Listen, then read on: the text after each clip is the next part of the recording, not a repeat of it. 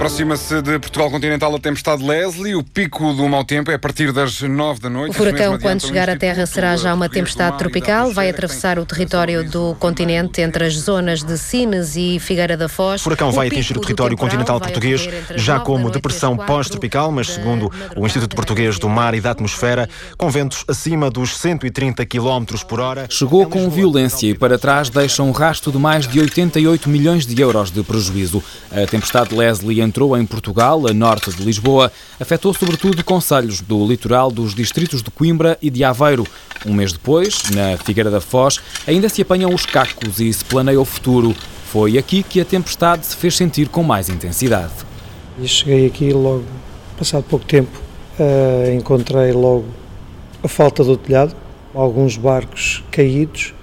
Mandei uma mensagem na esperança que algumas uh, redes de telemóveis ainda funcionassem, porque tiveram muito em baixo durante bastante tempo.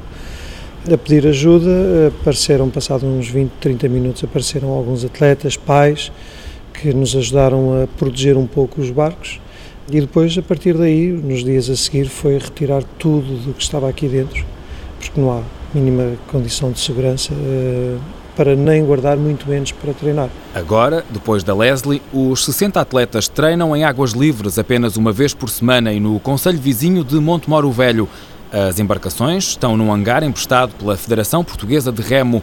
José Canhola é um dos treinadores do Clube de Remo do Núcleo de Antigos Remadores da Associação Naval 1 de Maio. Foi o primeiro a entrar nas instalações. Demorámos três dias a retirar o material todo, depois também a ter um espaço que a Câmara Municipal nos concedeu.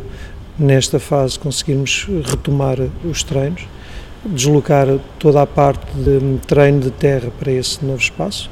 Os barcos estão em Montemoro e, portanto, neste momento, apesar de estarmos a treinar já, estamos ainda bastante limitados no, no, no funcionamento, porque regularmente iríamos para a água quase que diariamente. E vai demorar tempo até que tudo volte ao normal, até porque a estrutura da escola de remo ficou danificada. Só conseguimos ir à água eh, durante o fim de semana, eh, em que juntamos os atletas todos e, e treinamos em Montemor.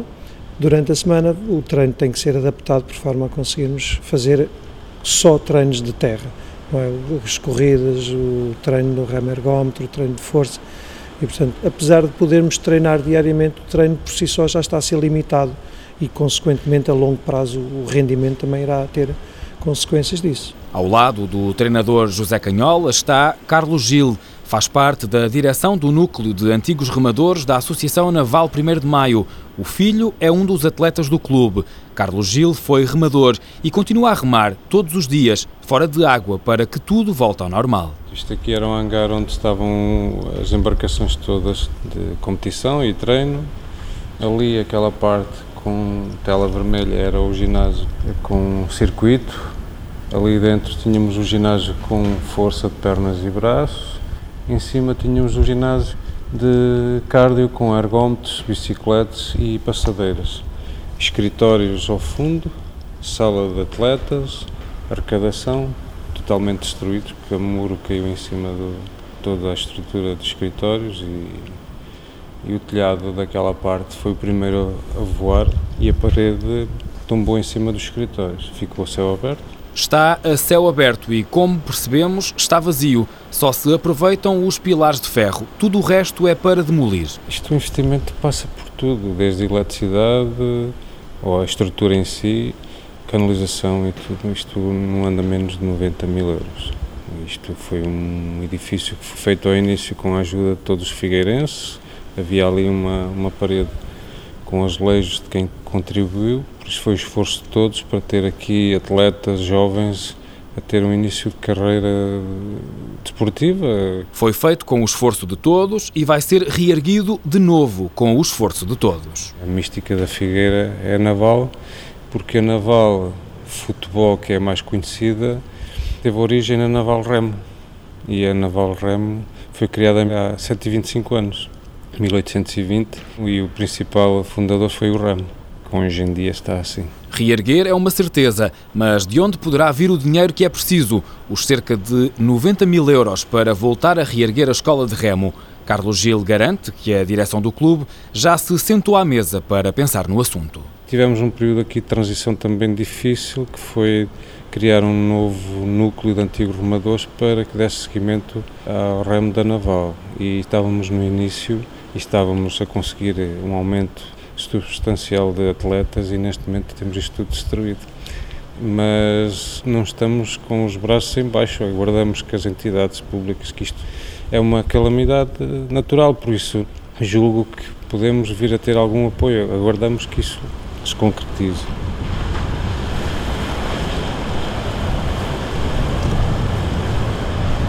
Ali logo ao lado, junto à Foz, onde agora as paredes do núcleo de antigos remadores da Associação Naval 1 de Maio lutam por se manter de pé, se atravessarmos o rio Mondego para a outra margem, vamos surfar na onda de problemas que a Leslie representa para as escolas de surf.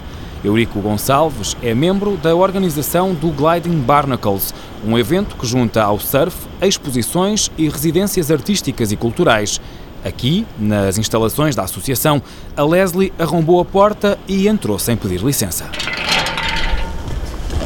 eu cheguei aqui, eu fui o primeiro a chegar, eram para aí 8 e meia, e estava a falar com o Miguel, vinha pela ponte, e ele estava a dizer, opá, se a porta se deu, se a porta se abriu, aquilo estava a estar tudo destruído. Porque realmente foi, foi de uma intensidade é terrível. Pronto, nunca tínhamos visto nada assim. Teto arrancado e estrutura danificada, pranchas de surf projetadas pelo ar, protótipos e moldes irrecuperáveis, ou talvez não. Nós tínhamos sofás, aqueles sofás que vocês veem ali, são só as poltronas que se safaram, mas os sofás, os... estava aqui uma mota d'água. A mota d'água foi a única coisa que não se estragou, que andou aqui às voltas, que estava aqui guardada de um associado nosso, andou aqui às voltas, foi aqui contra as pranchas ok? Ele literalmente mexeu tudo aqui dentro. Tudo aqui dentro mexeu. E essas pranchas que andaram aqui a voar dentro, há alguma hipótese de recuperá-las ou elas... Eh, nós levámos, porque tivemos a um, colaboração, estamos a ter a colaboração da Wave Gliders, que é um amigo nosso, é um amigo do Gliding Barnacles e do evento, que é o Nico, e ele um, vai tentar recuperá-las, assumindo o erro, assumindo o defeito, que depois ou leiloaremos ou entraremos num sistema de recompensas a partir de um certo valor, está aqui a prancha como recompensa, onde a pessoa compra a prancha, no fundo está a comprar uma prancha e assume o erro do furacão Leslie. Não é? Vão ser pranchas de surf Leslie Model. Só no teto das instalações da Associação de Surf pode estar um investimento superior a 80 mil euros e também aqui a estrutura do edifício foi afetada. Se as pranchas não se podem tocar com a mão, elas foram empurradas contra esta parede e ficaram com este relevo lá marcado. Nós já vamos ali vê-las a última coisa que estávamos a pensar é que entrasse aqui o vento dentro. Podia, sei lá, partir uma telha ou, ou entrar chuva ou agora Porque falamos vento... nas telhas, elas foram arrancadas, isto só metendo novo na totalidade. Não, isto é... Mesmo as que ficaram não têm condições de serem colocadas no sítio. Não, isto não, não, isto está completamente destruído. Primeiro elas têm aqueles pontos frágeis da ferrugem, porque pronto, aqui ao pé do mar e com a água em permanência têm menos resistência, mas mesmo assim a força que foi aqui exercida dentro foi muito grande que afetou a estrutura. Todo o pavilhão de construção de pranchas de surf foi danificado, salvou-se a parte que funciona como escritório. Este é o nosso portal-general. Aqui tivemos alguma sorte, alguma. Portanto, tivemos aqui um problema com o que estava ali encostado, porque ele abriu o vidro, eh, abriu aquela janela, partiu-nos a janela e, portanto, entrou aqui vento, entrou aqui chuva, muita chuva. A chuva entrou toda aqui. Mas, como nós tínhamos já isto recuado para aqui, só perdemos o que estava ali, papelada, tudo, as, as revistas e tal, tudo o que ficou deste lado ficou bom, mas tudo o que estava dali desapareceu. Está na altura agora de também aqui no Gliding Barnacles fazermos contas ao prejuízo. Já tivemos aqui dois orçamentos. Estamos a falar na ordem dos 80 entre 80 a 120, depende, depende, mas os primeiros números para cima da mesa são 80 a 120 euros o metro quadrado. Nós estaremos a falar entre 15 e 20 mil euros só de, só telhado. Só o telhado? Só o telhado, só o telhado. Uh, depois vai depender do reforço que tenho que levar e da estrutura que leve. Se voltarmos a optar pelo mesmo material, ficará por volta dos 15 mil se formos para uma outra estrutura em que tinha que levar mais vigamento, pode ir até aos 22, 23, 24 mil euros, é por aí. A poucos metros do sítio onde estamos, percebemos a força do vento quando olhamos através da rede do Parque de Campismo da Gala, na Figueira da Foz. Há caravanas destruídas, desventradas, pedaços de metal espalhados pelo chão, roupas, mobília, eletrodomésticos arrastados pela força do vento. Um emaranhado que lembra um cenário de guerra. À vista está também o porto da Figueira da Foz e aqui a Leslie deixou uma encomenda de 5 milhões de euros de prejuízos. Há, contudo, um lado positivo da passagem da tempestade Leslie pelo centro do país. Os danos são apenas, quase apenas, materiais. Olha, se fosse durante o dia, eu para mim vejo que seria pior. Porque havia circulamento pessoal, carros e árvores, as árvores não dizem quando caem. Eu saí daqui por volta das 6 horas, talvez. 6, 7 horas que eu saísse daqui. Fui embora em Pombal. E tudo bem. E eu ainda nem tinha ouvido falar nesta merda. Amâncio é de Pombal, tem a sua propriedade de criação de gado em Sor. Não estava prevenido, não tinha ouvido falar na tempestade. Entretanto, fui-me deitar. Epá, começo a ouvir barulho. Começo a ouvir barulho, que era uma trovoada longe, que era para aqui, para este lado. Mas eu nem me apercebi que era trovoada. Só depois é que eu lentamente começo-me a perceber. Vejo clareiras nas janelas. E depois levanto-me vou para a televisão. Ali é que eu fui esclarecido. E então começo-me logo, começo logo a dizer que a zona mais afetada que era de Pombal a Condeixa Nova. E foi. Os estragos começam a contar-se um pouco mais abaixo, em Leiria e na Marinha Grande, e observam-se a olho nu, ao longo de mais de 120 km para norte até Aveiro. Veja bem como é que isto, como é, que isto é possível, não me cabe na minha cabeça, pá. Tenho ali as vigas, todas as vigas, menos esta e esta. Ali na comparativa também, arrancou o telhado todo ali na comparativa. Olha, isto foi um pandemónio que eu nunca vi na minha vida. Eu nunca vi isto na minha vida.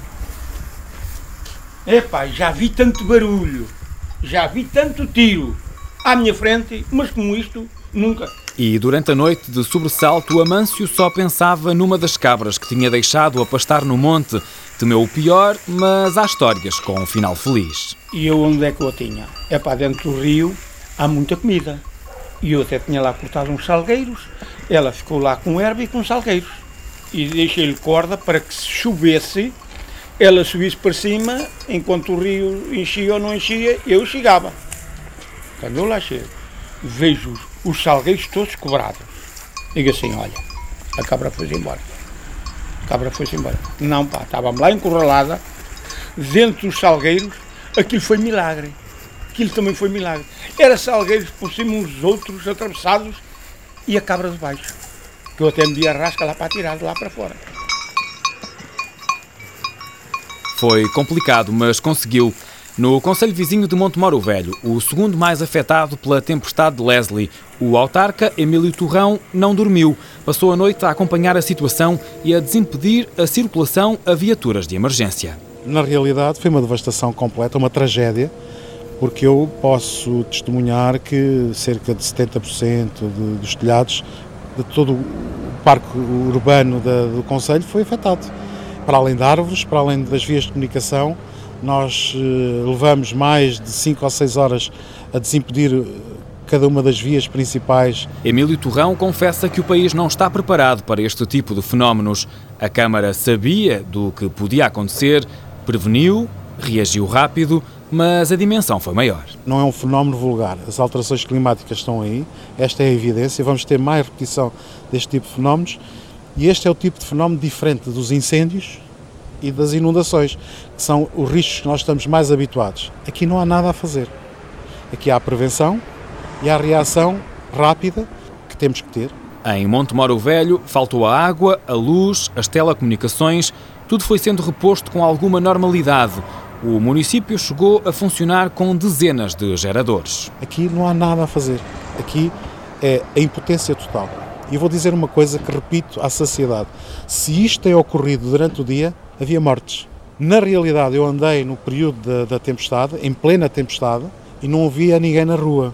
Se fosse durante o dia, porque as pessoas naturalmente eh, circulam, se fosse à tarde, era uma tragédia porque as pessoas não estavam preparadas para este fenómeno, ninguém estava preparado para este fenómeno, inclusivamente a própria Proteção Civil. Emílio Torrão descreve o que viu na noite em que a tempestade Leslie atravessou o Conselho de Montemoro Velho. Uma das imagens que eu guardo é que não há telhado nenhum que não seja afetado. Se andasse pelas estradas do Conselho, e quem está a ouvir vai se lembrar, só via uh, pedaços de telha no chão. As pessoas pensam, mas o que é isto? Aquilo vem dos telhados e vem projetado. Agora imagine-se se havia pessoas na rua. Nós temos carros e vimos carros pareciam que tinham sido metralhados numa guerra. tinham levado rajadas e, portanto, uh, imagine com pessoas na rua. E foi um fenómeno subtropical, não foi uma, uma tempestade grave, não é? Porque se fosse uma tempestade à séria, pode ocorrer, o fenómeno está aqui, está afirmado já, não vale a pena contornar, um dia destes vamos ter, isto é muito grave e Portugal não tem esta cultura, a cultura prevenção. necessária de prevenção. E porque falha a prevenção, damos tempo à autarca para que dê alguns conselhos para situações futuras. As pessoas têm que ter o seu kit de primeiros corres, têm que ter a, a pilha com pilhas, têm que ter alguma disponibilidade de comida e água. Alguns têm que ter gerador. Hoje, comprar um gerador numa casa não é um investimento caro. E, portanto, para que possam sobreviver, a este fenómeno. Com vários dias sem luz, houve quem fizesse chover críticas à EDP. Emílio Torrão, o autarca de Montemoro Velho, contraria esta tendência e sublinha que houve um bom desempenho no seu conselho. As pessoas criticam a EDP porque é evidente, tiveram quatro ou cinco dias sem luz, têm que criticar, naturalmente. Eu, se estivesse no lugar delas, também criticava. Mas, racionalmente, a EDP teve uma boa resposta, nomeadamente no meu conselho. Planificou as ações com a Câmara e cumpriu não tenho nada a dizer. Mas teve uma resposta rápida, nós, eh, cinco ou seis dias depois, já tínhamos mais ou menos tudo restabelecido. Emílio Torrão refere também que faltou uma mensagem da Proteção Civil Nacional para as populações da região centro, porque o alerta que seguiu pelos meios de comunicação social não chegou a muita gente. Até aqui só temos falado nos prejuízos em estruturas, nos campos e propriedades agrícolas, nas escolas e unidades de saúde. Mas há que lembrar também as centenas, talvez milhares de árvores decepadas, arrancadas pela raiz, desventradas, algumas delas até centenárias em áreas protegidas como a Mata Nacional do Bussaco, o Jardim Botânico de Coimbra ou a Mata Nacional do Choupal. Os portões fechados da Mata Nacional do Bussaco, candidata a Património Mundial da Humanidade, abriram-se para deixar entrar com cuidado a reportagem da TSF. O Adernal do Bussaco é o único no país e também aqui houve estragos consideráveis. Sérgio Correia é especialista em florestas. Aponta-nos os exemplares que são agora um perigo por estarem na iminência de cair. O Aderno é uma espécie de um ecossistema próprio. Só temos aqui 15 eh, hectares, quer dizer, no nosso país só este. Algumas estão partidas, pronto, mas vamos ter que recuperar. Mas a dificuldade, como é que vamos deitar aquela árvore abaixo? Estas duas. Dá a ideia que aquela ali do meio até está a segurar a outra, não? Pois está, pois está. Está, está inclinada, pronto, isto até do ponto de vista de segurança, onde qualquer uma panelada de vento desengancha e parte aqui. Portanto, é uma intervenção prioritária, não é? E por isso vão ser as primeiras a intervencionar. Foi realmente um momento muito uh, difícil para todos nós que trabalhamos aqui na mata. Tivemos situações de funcionários uh, comovidos a chorar enquanto chegaram à mata e viram o que estava a passar. O que vocês estão a ver hoje está bastante melhor do que. Mas nós temos fotografias, temos fotografias disso. E portanto queria de certa forma agradecer essa solidariedade. Nós preparámos inclusivamente no dia anterior Destacámos uma equipa de prevenção com a equipa de sapadores da Câmara e com mais três operacionais aqui da Fundação, mas simplesmente o furacão tinha dimensões que não permitia sequer entrar na mata. António Gravato é o presidente da Fundação Mata Nacional do Bussaco. A prevenção agora passa pela limpeza do que ficou destruído e pela análise das árvores que possam estar em risco de cair. Portanto, tem que ser eh, com trabalhos muito especializados, em alguns casos pouco mecanizados, tem que ser através da, da força humana, não é?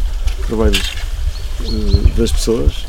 Agora, uh, daquilo que fizemos e a proposta que temos para fazer é que é capaz, é possível fazer-se e é possível fazer-se em tempo útil.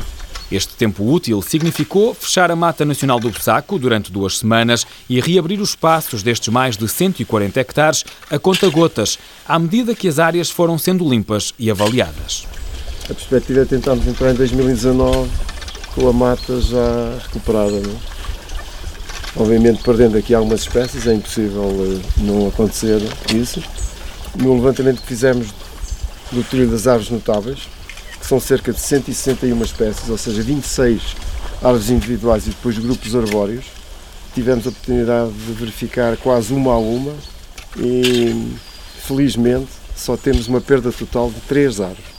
E isso permite-nos que não vamos enfim, redesenhar o trilho que tínhamos designado de árvores notáveis, portanto, de árvores de interesse público. Um trilho com 6 km e 300 metros, homologado pelo ICNF, o Instituto de Conservação da Natureza e Florestas, em maio. Às outras, aquelas que não fazem parte deste trilho de árvores notáveis, mas que ficaram com danos muito variados, António Gravato fala em cirurgia plástica. Desde 5% até 50%, nós achamos que podemos recuperá-las através depois de uma cirurgia plástica. Portanto, há aí uma empresa até especializada de cirurgia, portanto, em que se tem que fazer escala às árvores e depois cortar os ramos ou os galhos e tornar a árvore esteticamente não é perfeita, mas já interessante. O contrário que é não fazer nada, isso é que é complicado. Verificámos em, em muitos casos no ciclone Gongo que deixaram árvores esgalhadas e essas árvores esgalhadas depois acabam por tirar a árvore ao nível do cerne, da sua estrutura, digamos, mais resistente e cria problemas depois de, de quedas e põe em causa realmente a segurança. A manhã de domingo 14 de outubro foi de desânimo total intransitável. Centenas de árvores de grande porte derrubadas, mas nada disso, garante o presidente da Fundação Mata do Bussaco, vai beliscar a candidatura a Património Mundial da Humanidade. Em termos de intensidade, e esta é, digamos, a nossa perspectiva otimista, a primeira reação é realmente muito má, de grande desânimo, mas depois, à medida que vamos vendo, as árvores eh, boas, os melhores exemplares estão lá, algumas um pouco afetadas, mas são perfeitamente recuperáveis e, portanto, isso também nos permite encarar agora esta fase seguinte do futuro com outro ânimo. Não é?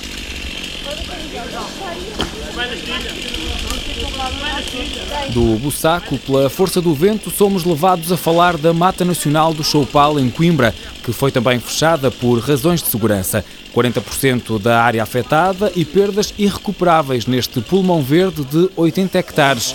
Olhando para cima, a partir do Choupal, junto ao Rio Mondego, a torre da Universidade chama-nos para o Jardim Botânico, onde agora é preciso meio milhão de euros para recuperar tudo o que ficou destruído. Aqui, por exemplo, aquelas taças, o próprio gradeamento partida, não é? Sim. Mas são sempre pequenas coisas, só que, por exemplo. Sim, mas numa dimensão destas, em é, todos estes hectares. E para eu arranjar aquela pecinha, vou ter que arranjar todo o corrimão. Para eu arranjar 5 metros de muro partido aqui, tenho que arranjar 20 metros de muro porque ele está todo ligado e por isso destabiliza num lado, destabiliza no outro. E é uma coisa que dá a intenção, quando cai um ramo, parte aqui e os outros levantam. E por isso é, é incrível a, a escala logo. António Gouveia é o diretor do Jardim Botânico de Coimbra. Abriu as portas do jardim à TSF antes mesmo que abrissem ao público em geral. Quando eu cheguei cá nesse dia de manhã e me dei conta do, do aparato do, da passadeira verde que era o jardim, das árvores caídas, dos muros partidos. Houve zonas onde nesse dia eu nem sequer conseguia aceder porque estava completamente obstruído. Porque as árvores, muitas delas são de uma dimensão tal que um ramo partido é do tamanho de uma árvore. Por isso, nem sabemos de que árvore é que veio, exatamente, porque, por exemplo, as duas uh, ginkgo bilobas que ladeiam a estátua do Borter, do Soares Reis, e que são uma marca também daquela entrada do jardim, que faz aquela gradação para amarelo no outono, tudo muito bonito, etc.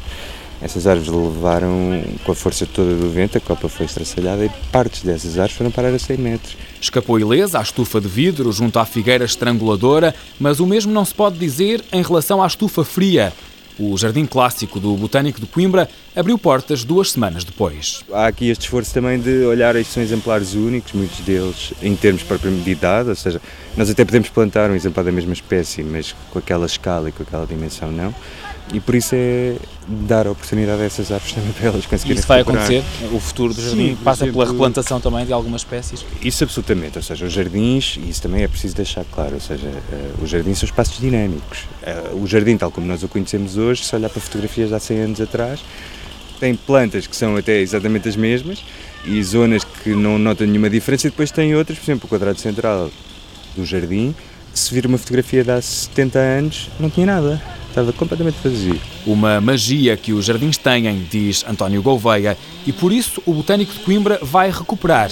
É uma certeza. É preciso pensar que o jardim tem uma conformação espacial ou, que se desenha ao longo de uma encostas, de um vale, e por isso tem muitos terraços, patamares, escadas, há zonas que são só acessíveis. A remoção do, do material é feita manualmente, não, não são acessíveis a veículos, e por isso tudo isso demora um bocadinho mais. Agora, acho que também é, é, importante que as pessoas percebam o trabalho envolvido e o que aconteceu e perceber um bocadinho a expressão do que é chegar aqui no dia da tempestade e, o, e a sensação que tivemos foi que eh, muitas das árvores desabaram praticamente. E por isso vão ser deixados vestígios para que o visitante saiba, a olho nu, que o Jardim Botânico de Coimbra sofreu com a passagem da tempestade Leslie. Só se vê maçãs no chão. Na semana passada tinha conseguido chegar aqui, acabei as maçãs brancas, ainda apanhei aqui oito carreiras, mas foi mais ao de leve, deixei muita fruta para trás mesmo, só apanhei que elas estavam vermelhas. Agora tenho outro pomar igual na outra ponta que aquilo é para estar pior que isto no chão. E a gente ainda não sabe se eles vão pagar alguma coisa de quem tinha produção, pronto, que perdeu parte da produção. Em princípio, pós prejuízos que a Intemper causou, eles, eles vão dar alguma coisa fala-se até em 85%. Eles agora já estabeleceram, não é um limite, é assim, há um parâmetro que é até 5 mil euros pagam os 100%, a partir dos 5 mil euros até 50 mil pagam 85% e a partir de 80 mil pagam 50%. Mas isto aqui há aí um rastro de destruição por aí fora. David Marques é proprietário de vários hectares de pomar de pera e maçã em Sor. Respira fundo, acende um cigarro e fala-nos de olhos cravados nas cerca de 100 toneladas de maçã Fuji que tem espalhadas pelo chão. Tínhamos à volta de 150 toneladas para colher e vamos colher aí umas 50, não sei se lá conseguimos chegar. Praticamente está tudo no chão, você já viu como é que isso está, não é? O vento entrou aqui de tal maneira na propriedade que há inclusive macieiras que foram arrancadas pela raiz. Uh, macieiras e os postos partiram. Estão ali cinco carreiras completamente destruídas, não é? É assim, endireitar aquilo vai partir na mesma Agora temos que plantar de novo, temos que arrancar aquilo tudo e plantar de novo. As árvores tombaram com o peso da fruta. Há perda provocada por um ano mau, como foi o de 2018. Há agora a somar os prejuízos da Leslie. Às maçãs que estão no chão, o destino mais provável é que sirvam de adubo para a terra. Não compensa pagar a quem as apanhe e David Marques explica-nos porquê. Este ano havia uma perca aí de 30% na produção, mas isso já estávamos a contar com isso, né? O ano já não já, tinha sido bom, não é? Já não tinha sido muito bom e agora, para acabar, ficou pior, né? Tem alguma ideia do que possa fazer esta fruta toda que tem aqui no chão? É, está, está perdida. É assim, há uma hipótese que é para ir para a concentra. Normalmente é para sumos, mas eles querem pagar 6 ou 7 cêntimos por quilo. Epá, isso não dá para eu pagar ao pessoal para eles não apanharem a fruta, não é? É, é esmigalhá-las, é triturá-las, passar por cima, pronto. Boa tarde. Boa tarde. Sou jornalista da rádio, da TSF. Os senhores andam aqui a compor consequências da, do temporal, não é? É verdade. Entre o pomar de maçãs de David Marques, em Sobral, no Conselho de Sor, e a casa de José Coelho, na Gesteira, devem distar uns 10 quilómetros. Aqui, onde a paisagem se pinta de amarelo até perder de vista, os campos de milho ficaram lavrados na noite de 13 para 14 de outubro. Tudo no chão, ou quase tudo, e agora pouco ou nada há a fazer. Isto é uma coisa fora de sério, não tinha medo. Eu pensei em viver. Então, isto vou tudo. Eu estava aqui um, um armazém aqui, cobria lenha, 12 metros comprido, desapareceu tudo. As chapas foram para a bala, foram para, para as terras do milho, ficaram a 20 e tal aqui na estrada. Os galinhas e perus não espalhados para a rua, o resto anda para espalhado, as galinhas, patos. Acabaram por, por ser levados com o vento tu, e... Tu, onde elas estavam é tudo em chaparia, está a perceber? A madeira e a coisa com o vento que iram para a bala. Aquilo é uma bala principal para passar muita água e tudo lá para dentro. A chapa, tudo que era chapa foi tudo a vira. Nenhuma ficou. Cento e tal chapas. Aqui a casa foram estas duas fiadas, em todo o comprimento, também foi tudo para o chão. 120 telhas cada carreira. E agora José Coelho quer arranjar, mas não há telha. Esgotou a que estava à venda e é preciso ir mais longe. 200 e tal telhas aqui. Já não está como parece, mas também já expus lá.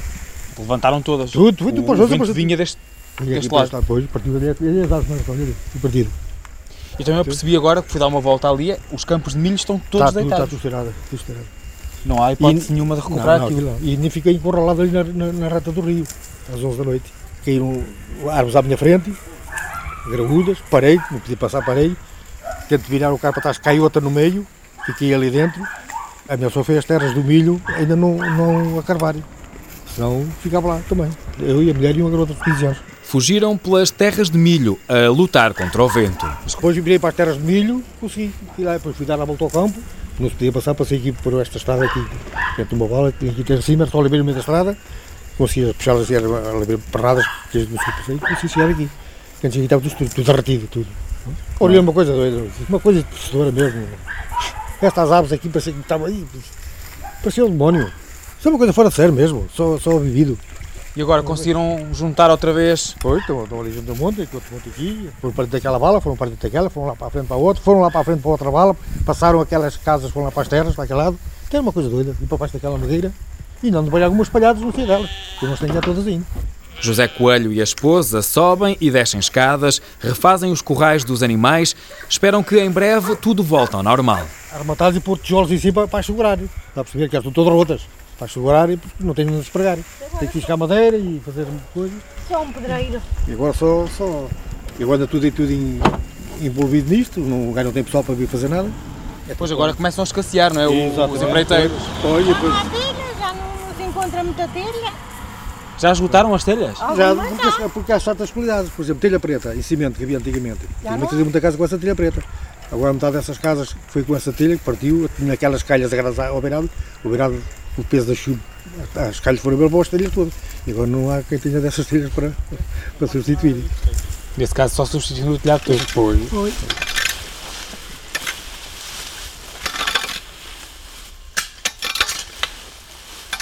Pombal, 5 milhões de euros. Mielhada, mais de 1 milhão de euros. Monte Moro Velho, 23 milhões de euros. Figueira da Foz, 38 milhões de euros. Condeixa Nova, 4 milhões de euros. Soure, 9 milhões de euros.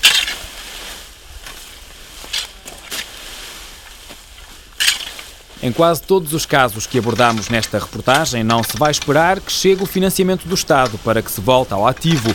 Há alunos para ensinar, remadas para voltar a dar, maçãs para exportar, animais para alimentar e trilhos para reabrir aos turistas. Se dependesse de mim, eu já estava aqui com uma picareta e com martelos e pás e enxadas e, e ajudaria já na reconstrução do, do posto náutico.